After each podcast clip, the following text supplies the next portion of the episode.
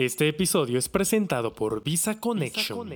Tramitar tu visado es tan sencillo como contactarlos. Bienvenidos al Podcast Viajero. Podcast Viajero, el podcast donde encontrarás todo lo que necesitas para tu próximo viaje. ¿Qué tal viajeros? ¿Cómo están? Bienvenidos a este primer episodio del Podcast Viajero de 2021. Espero que hayan pasado unas felices fiestas. Ya estamos regresando todos a nuestra por así decirlo, vida normal, en confinamiento, pero normal. Sabemos que son tiempos complicados. Esto creo que nos dejó un gran aprendizaje a todos.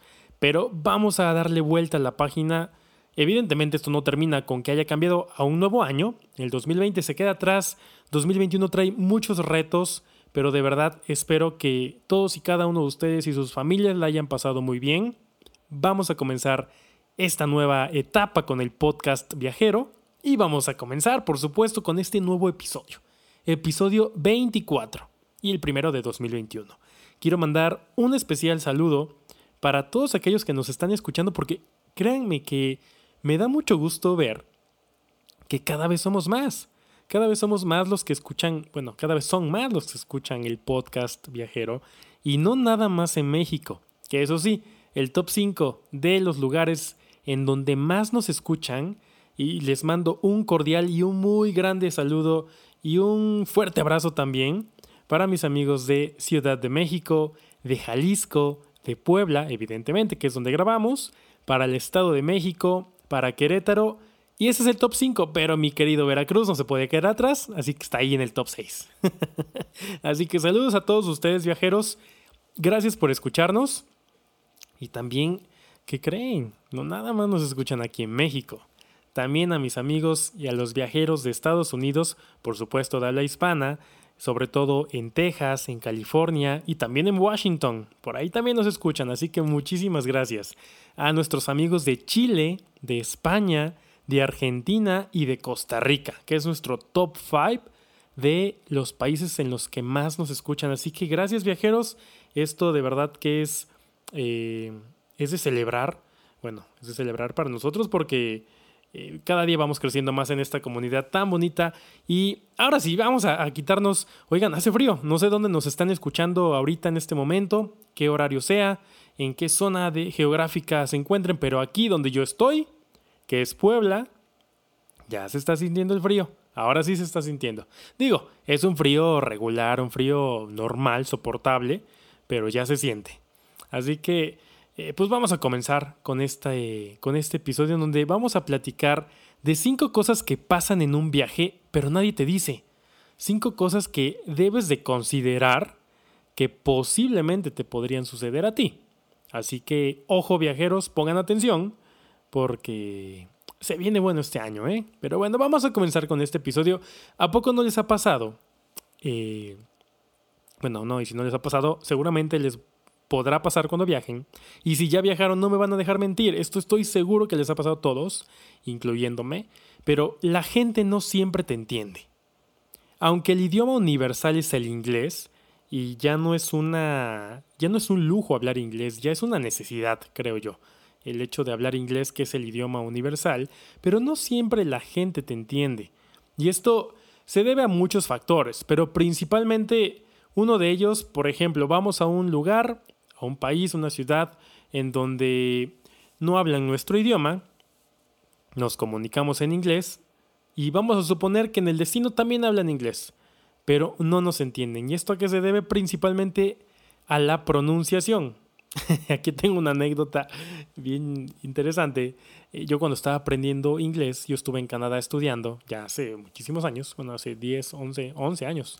Eh, estuve en Canadá y en una ocasión me tocó ir a... iba a un mall que estaba al norte de la ciudad donde yo vivía, que era Toronto, y yo no sabía pronunciarlo. Yo tenía un mapa, yo cargaba con un mapa siempre. En ese entonces Google todavía no era como que tan, eh, tan bueno como ahorita. Entonces yo viajaba con un mapa, digo, tampoco estaba en la prehistoria, pero yo tenía un mapa de la ciudad en donde veía qué es eh, lo que quería visitar, buscaba la ruta que me llevaba a ese lugar y preguntaba. Finalmente, cuando decido ir a este lugar, que se llama Von, Von Mills, eh, me da risa porque yo me acerco a comprar el ticket del autobús, pero esta palabra se pronuncia, además se escribe con V, A, U, G, H, N, o sea, Baum. y pues yo lo pronuncié tal cual. Yo quería ir, yo quería comprar un ticket a Baum. y me acuerdo perfecto que la señora, eh, una señora, una ya algo grande, se me quedó viendo, o sea, no me entendió. Tuve que literal sacar mi mapa, señalar a dónde quería ir, ni así me entendía hasta que encontré dónde estaba el lugar al que quería ir y ahí fue donde yo me aprendí esa palabra y se pronuncia von Mills. Bueno, von, eh, no, no baum. y, y, entonces, justamente esto es una de las cosas que suceden en un viaje y, a veces tú te vas con la idea de que tienes un buen nivel, eh, de que sabes al menos defenderte, pero debes de estar consciente que a veces hay palabras que no te van a entender. Aunque hablen el mismo idioma que tú, bueno, en este caso, por ejemplo, inglés, y, tienes que estar preparado para resolver en el momento cómo hacerle para llegar a donde quieres ir. Ahora, esa es una de las barreras principales, que sea la pronunciación, pero también debes de tomar en cuenta que puede ser que vayas a un país en el que no hablen tu idioma, pero tampoco hablen inglés. Y ahí tienes que tener la astucia de resolver y saber qué hacer en el momento. Algo muy curioso que me sucedió, por ejemplo, en Turquía, eh, evidentemente no hablo turco y muy pocas personas hablan el inglés. Eso es algo que me llamó mucho la atención. En lugares turísticos, por supuesto, lo llegan a entender, pero si ya te sales un poco de esa zona turística, es muy complicado que te puedan entender. Entonces, el entablar siquiera una conversación básica con alguien es prácticamente imposible. Y me sucedió en dos ocasiones en Turquía. La primera fue en Capadocia justamente, eh, una de las, de las noches que estuvimos ahí. Eh, bueno, más bien pasamos la noche y la mañana siguiente yo tenía muchas ganas de ver el amanecer, de ver, eh, teníamos la oportunidad de, de subir a un globo, que eso iba a ser en la segunda mañana que estábamos ahí, y la otra era libre. Así que dije, bueno, vámonos a ver el amanecer porque esto no lo voy a volver a ver en no sé cuándo. Así que pregunté en el lobby, que hasta cierto punto medio nos entendieron, medio me entendieron la parte de, de, hablar en inglés, y porque la persona que estaba ahí casi no lo hablaba, y le expliqué que quería ir a cierto punto que investigué donde era como el punto más recomendado para ver el amanecer. Y le dije, ¿sabes qué? Quiero ir acá, este, pues me quiero ir a las 5 de la mañana, porque el amanecer es como 5 y media, este, que, ¿cómo le puedo hacer? O sea, puedo tomar un taxi, hay transporte de aquí del hotel que me puedan rentar, eh, ¿qué, ¿qué, podemos? Me puedo ir caminando, porque hasta eso no estaba lejos, eran como 4 kilómetros, pero me dijo, definitivamente no camines, porque no hay nada, o sea, literal era una carretera eh, de curvas, muy angosta, por supuesto hacía un frío terrible en esa mañana. Entonces me dijo, no, pues aquí afuera hay taxis, este, yo te lo consigo y acá nos vemos a las cuatro y media. Perfecto. Nos fuimos a dormir. En la mañana siguiente, yo muy confiado ya con mi, con mi equipo, mis cámaras y todo, este, pues vamos a ver el taxi. Y, oh sorpresa, que sí, sí nos consiguieron el taxi, pero el taxista no hablaba absolutamente nada de inglés. Entonces, qué impotencia sentí en ese momento de que pues los minutos avanzaban, el amanecer estaba cada vez más pues por salir y, y, nosotros con la premura de por favor que lleguemos antes de que salga el sol, ya quiero estar ahí, tengo que preparar la cámara, tengo que poner todo, en fin. Este taxista no nos entendía nada, por más que le hiciera señas, por más que le hablara en español, en inglés y pues nada más habla esos dos idiomas, él no nos entendía. Hasta que de plano le puse el GPS, bendito internet, y le dije, ¿sabes qué? Llévanos acá. O sea, aquí me llevo mi teléfono, quiero que me lleves aquí. Obvio, yo le dije eso, él no me entendió nada. y total, que nos llevó, llegamos no a ese lugar, quién sabe dónde nos dejó. La verdad es que para ese momento como que medio entendió que quería tomar fotos del amanecer y de los globos y, pues eh, no sé qué me habrá dicho, yo creo que me dijo que sí y nos llevó a un lugar que la verdad no fue para nada malo. Nos, nos quedó súper bien porque justamente ahí Era una como una colina en la cual pudimos apreciar el amanecer y son las fotos que si ya me siguen en Instagram, arroba julianvasquez.mx, van a poder apreciar todas esas fotografías que alcancé a tomar en ese momento. Son momentos inolvidables, pero realmente eh, a lo que voy es que si no te entienden, más bien si no hablan tu idioma y no hablan tampoco inglés, que es el idioma universal, tienes que ver la manera de, solucionar en el momento se siente una impotencia terrible, se siente a veces hasta miedo de decir, oye, ¿y ahora qué? Porque después de las fotografías y que ya habíamos acabado todo el show y que ya estaba de día, era, ahora, ahora tenemos que regresar al hotel. Y, y, no sabíamos si nos iba a esperar porque obviamente le dijimos, oye, pues espéranos aquí, no sé, una hora. Él en su idioma y nosotros en el nuestro, pues entendió lo que quiso, nosotros también entendimos lo que quisimos. Al final del día todo salió bien, el señor estaba ahí dormido esperándonos a regresar, así que fue una, una, experiencia bastante agradable en el sentido de que salió como queríamos hasta cierto punto, el objetivo se logró, pero sí fue una impotencia y una frustración de no saber absolutamente nada, nada de lo que nos estaba diciendo. Y pues yo creo que también él de decir, estos locos, ¿qué onda? ¿Qué, qué quieren? No les entiendo. así que eh, debes de considerar esto, viajero, que la gente no siempre te va a entender así hables el idioma que hables, bueno, obviamente si hables el idioma local del lugar al que vas, es una, ya, las tienes de ganar, pero la gente no siempre te va a entender. Así que debes de considerar esto. Ahora, también aquí en este punto entra otro factor importante. El ejemplo perfecto que también me llegó a suceder es que a lo mejor hablan o tú hablas su idioma, pero ellos no te quieren responder.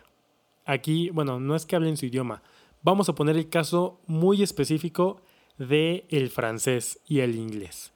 Yo creo que la gran mayoría de ustedes saben que a veces tienen como que rencillas ahí de que no, pues si yo no quiero hablar inglés, yo no quiero hablar francés, y si no me, no me hablas en mi idioma, no te contesto aunque te entienda.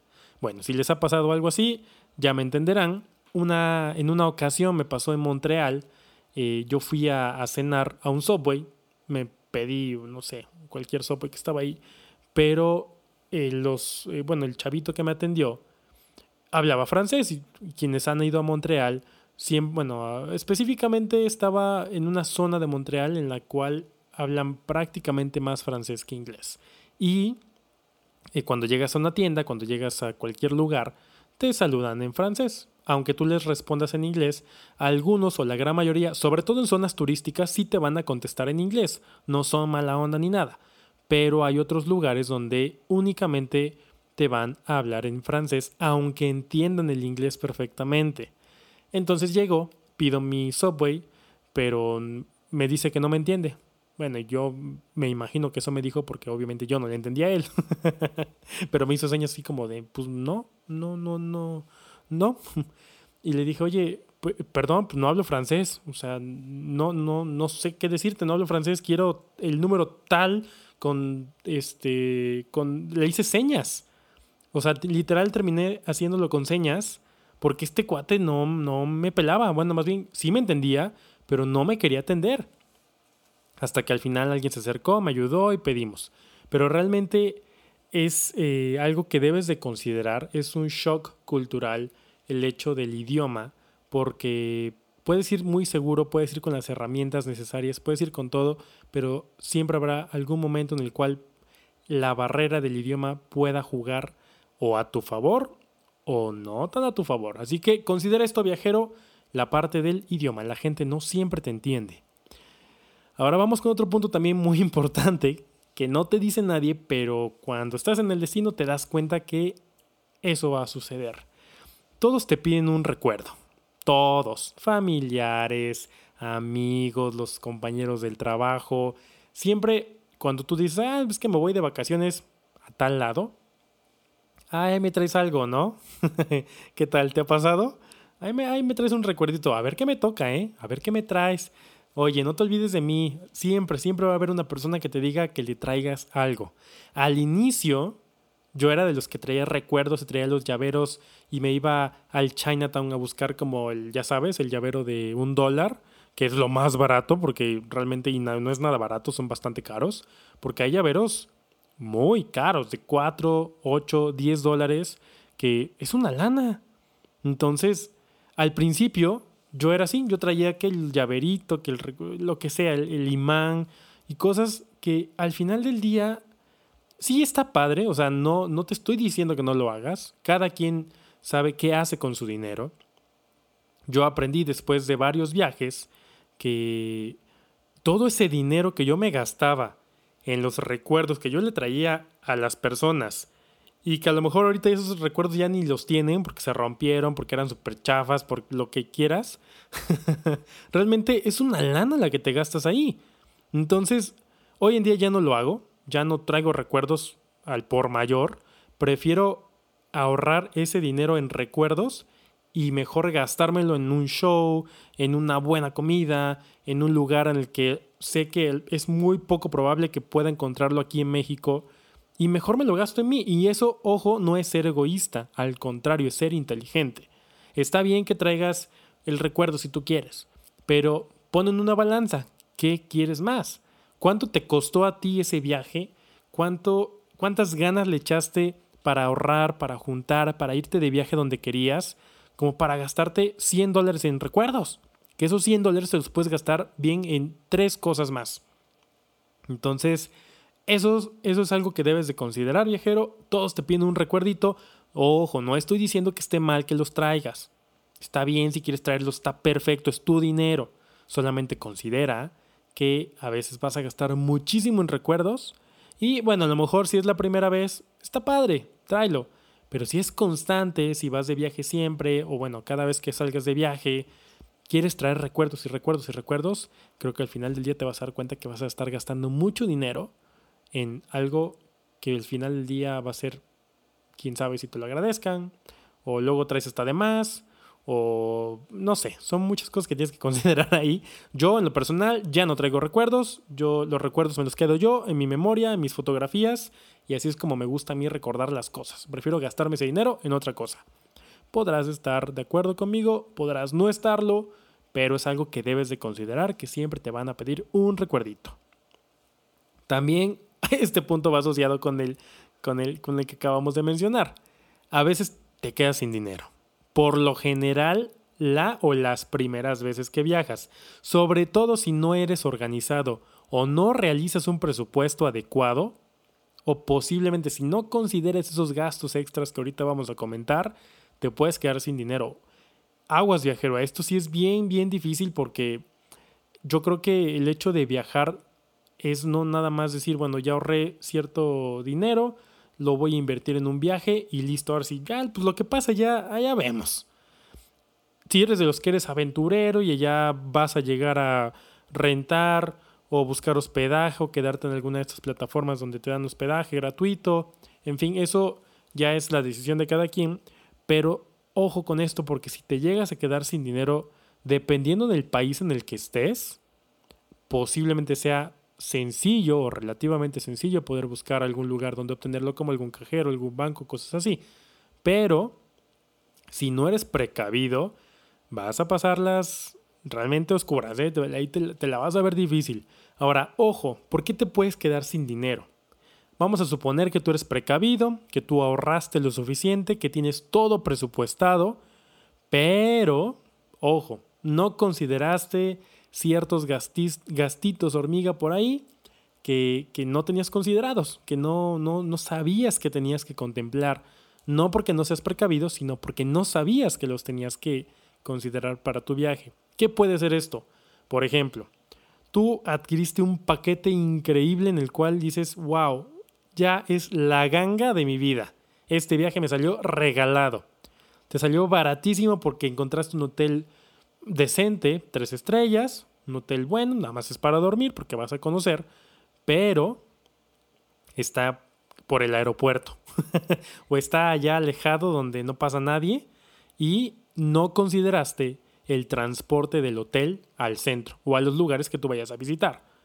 Entonces, ¿qué va a pasar si ese hotel te salió en, no sé, vamos a suponer que te salió en 100 dólares, pero en el centro te costaba otro hotel 140 dólares.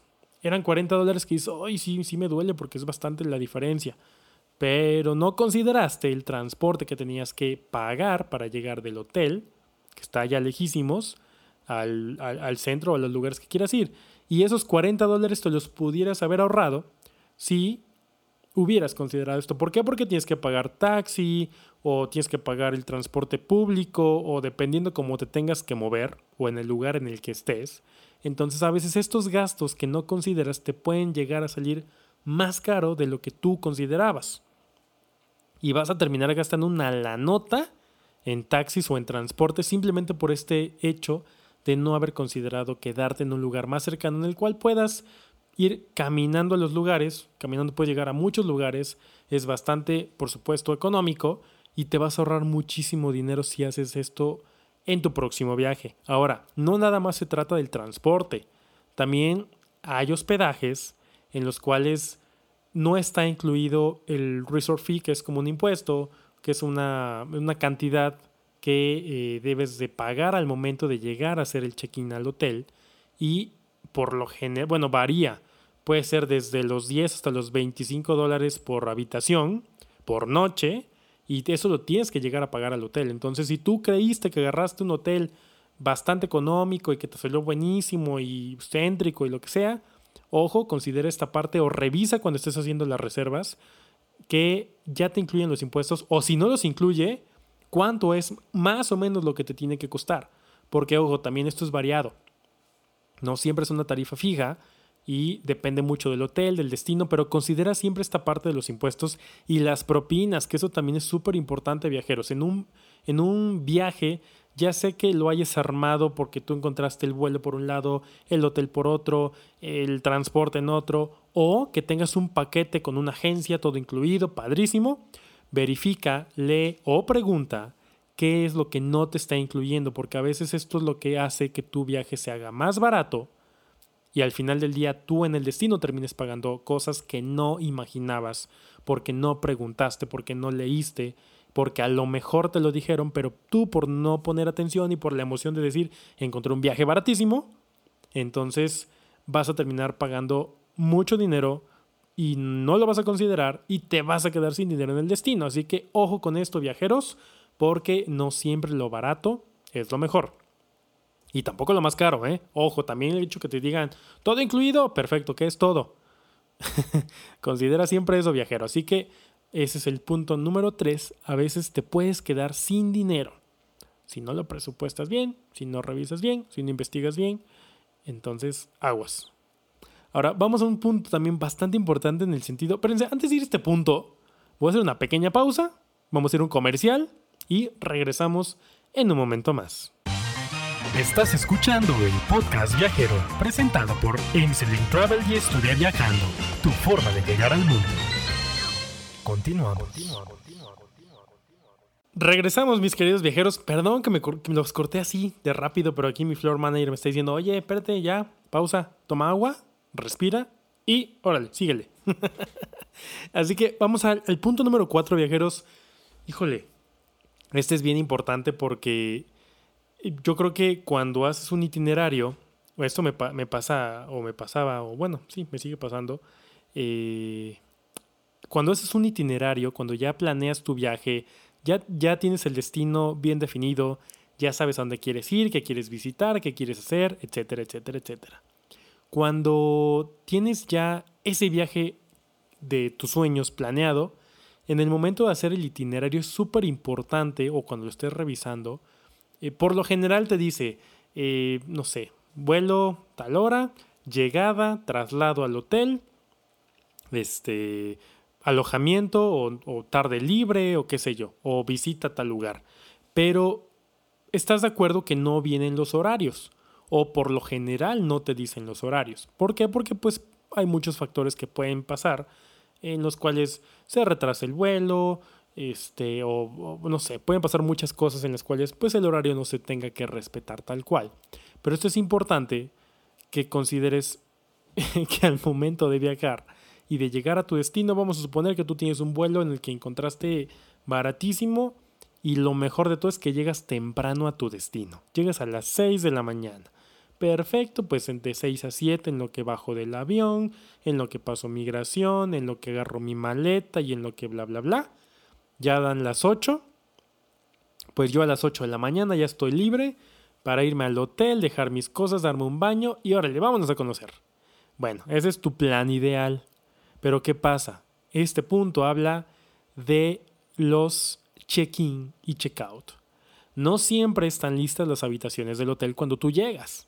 Por lo general, el check-in en un hotel, hostal o cualquier hospedaje que, que, me quieras decir, es alrededor de entre la 1 y las 3 de la tarde. Esto va a variar del destino, del hotel, de muchas cosas. Pero vamos a hablar de un promedio. Por lo general es entre la 1 y 3 de la tarde. Entonces, ojo, porque nadie te dice nunca esto. Y menos si es la primera vez que vas a viajar. Si ya tienes viajes recurrentemente en tu haber, sabrás que el check-in es más o menos hasta ahora. Entonces, considéralo. ¿Por qué? Porque si tú llegas temprano a tu destino y piensas que tienes todo el día para conocer y vas a aprovechar el tiempo, la gran mayoría de las veces sí, va a ser de esa manera.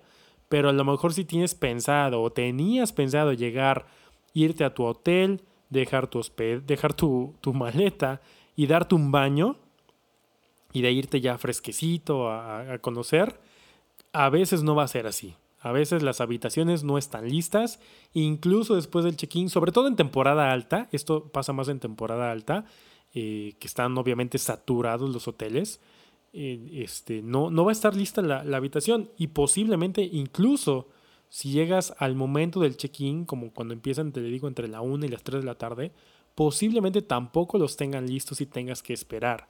Así que, ojo con esto, aquí es donde por eso se te recomienda que lleves una muda de, ropa, obvio, en tu maleta o en tu equipaje de mano.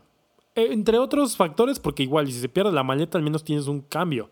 Pero también esto es importante porque a lo mejor vamos a suponer que tú ya llegaste a las 10 de la mañana al hotel al que tú te vas a quedar. Te dicen que no está lista la habitación. Casi todos los hoteles u hostales o cualquier hospedaje, casi todos, eh, tienen algún lugar donde pueden guardar las maletas en lo que no está lista la habitación si tú quieres irte a conocer la ciudad.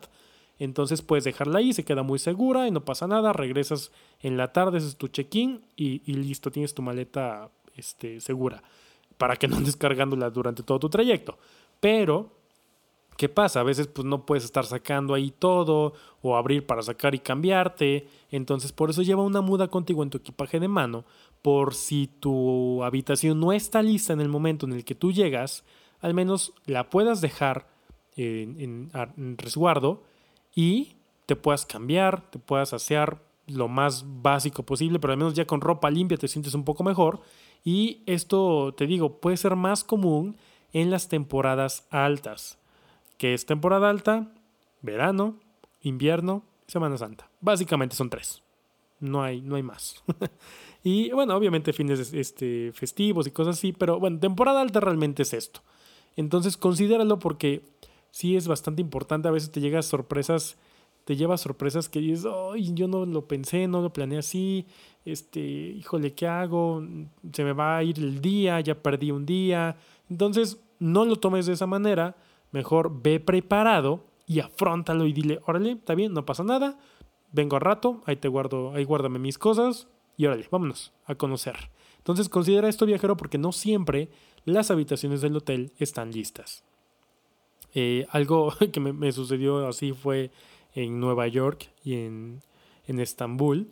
Nos sucedió algo similar. imagínense en Estambul, después de 15 horas de andar este, viajando, tú obviamente llegas ya deshecho, quieres lo primero que quieres hacer, o al menos yo, era bañarme y llegar, que el hospedaje, más bien que el hotel no esté listo la habitación, porque llegamos a las 5 de la mañana, 6 de la mañana, eh, es, es a veces cansado, es frustrante, entonces, obvio, sabíamos que esto podía suceder, pero teníamos la leve esperanza, ¿no? De que, de que pudieran por ahí tener, porque a veces también son buena onda. Ojo, los, la gran mayoría de los hoteles lo que hace es respetar sus horarios, pero también depende mucho cómo llegues y con ese ímpetu, con ese carisma, a lo mejor decir, oye, no seas malo, échame la mano, a lo mejor sí se puede, y saben que en el pedir está el dar. Si tú llegas de buena onda y, y tratas y platicas con el que está ahí, este, incluso a veces a mí me ha sucedido que antes de la hora del check-in me dan la habitación. Entonces, vaya, insisto, esto va a depender mucho del, factor y del momento, pero por lo general ve preparado para que no sea así. y así no te vas a llegar una sorpresa y vas a pasarla mucho mejor. Así que no te olvides de eso, no siempre las habitaciones del hotel están listas. Y el quinto y último punto, viajeros, este es el más importante y yo creo que no me van a dejar mentir, esto nos ha pasado a todos los que hemos viajado, a todos. ¿No? Eh, si tú me dices que no, eres un mentiroso. Pero el quinto punto habla de el peso. Y no, no es el peso mexicano, ni es el... No, subes de peso o bajas. Eso, eso que bajes es muy poco probable. La verdad es que la gran mayoría de las veces subes de peso y nadie te lo dice. Indiscutiblemente si vas a otro país, principalmente, debes de conocer la gastronomía local. Y evidentemente esto hace que en muchas ocasiones subas de peso. También puede ser un shock gastronómico porque los alimentos a veces no son a los que tú estás acostumbrado. Sobre todo esto si vas a países de Medio Oriente y cosas así, eh, que, la, la, alimentación es muy diferente, te pueden llegar a caer mal, y no porque estén mal, o sea, no porque estén echados a perder ni nada, sino porque tú no estás acostumbrado a ese tipo de alimentación. Ahí es donde posiblemente podrías llegar a bajar de peso porque no comiste en tu viaje. Pero por lo general, estoy seguro que el 99% de las veces que viajas a otro país, subes de peso.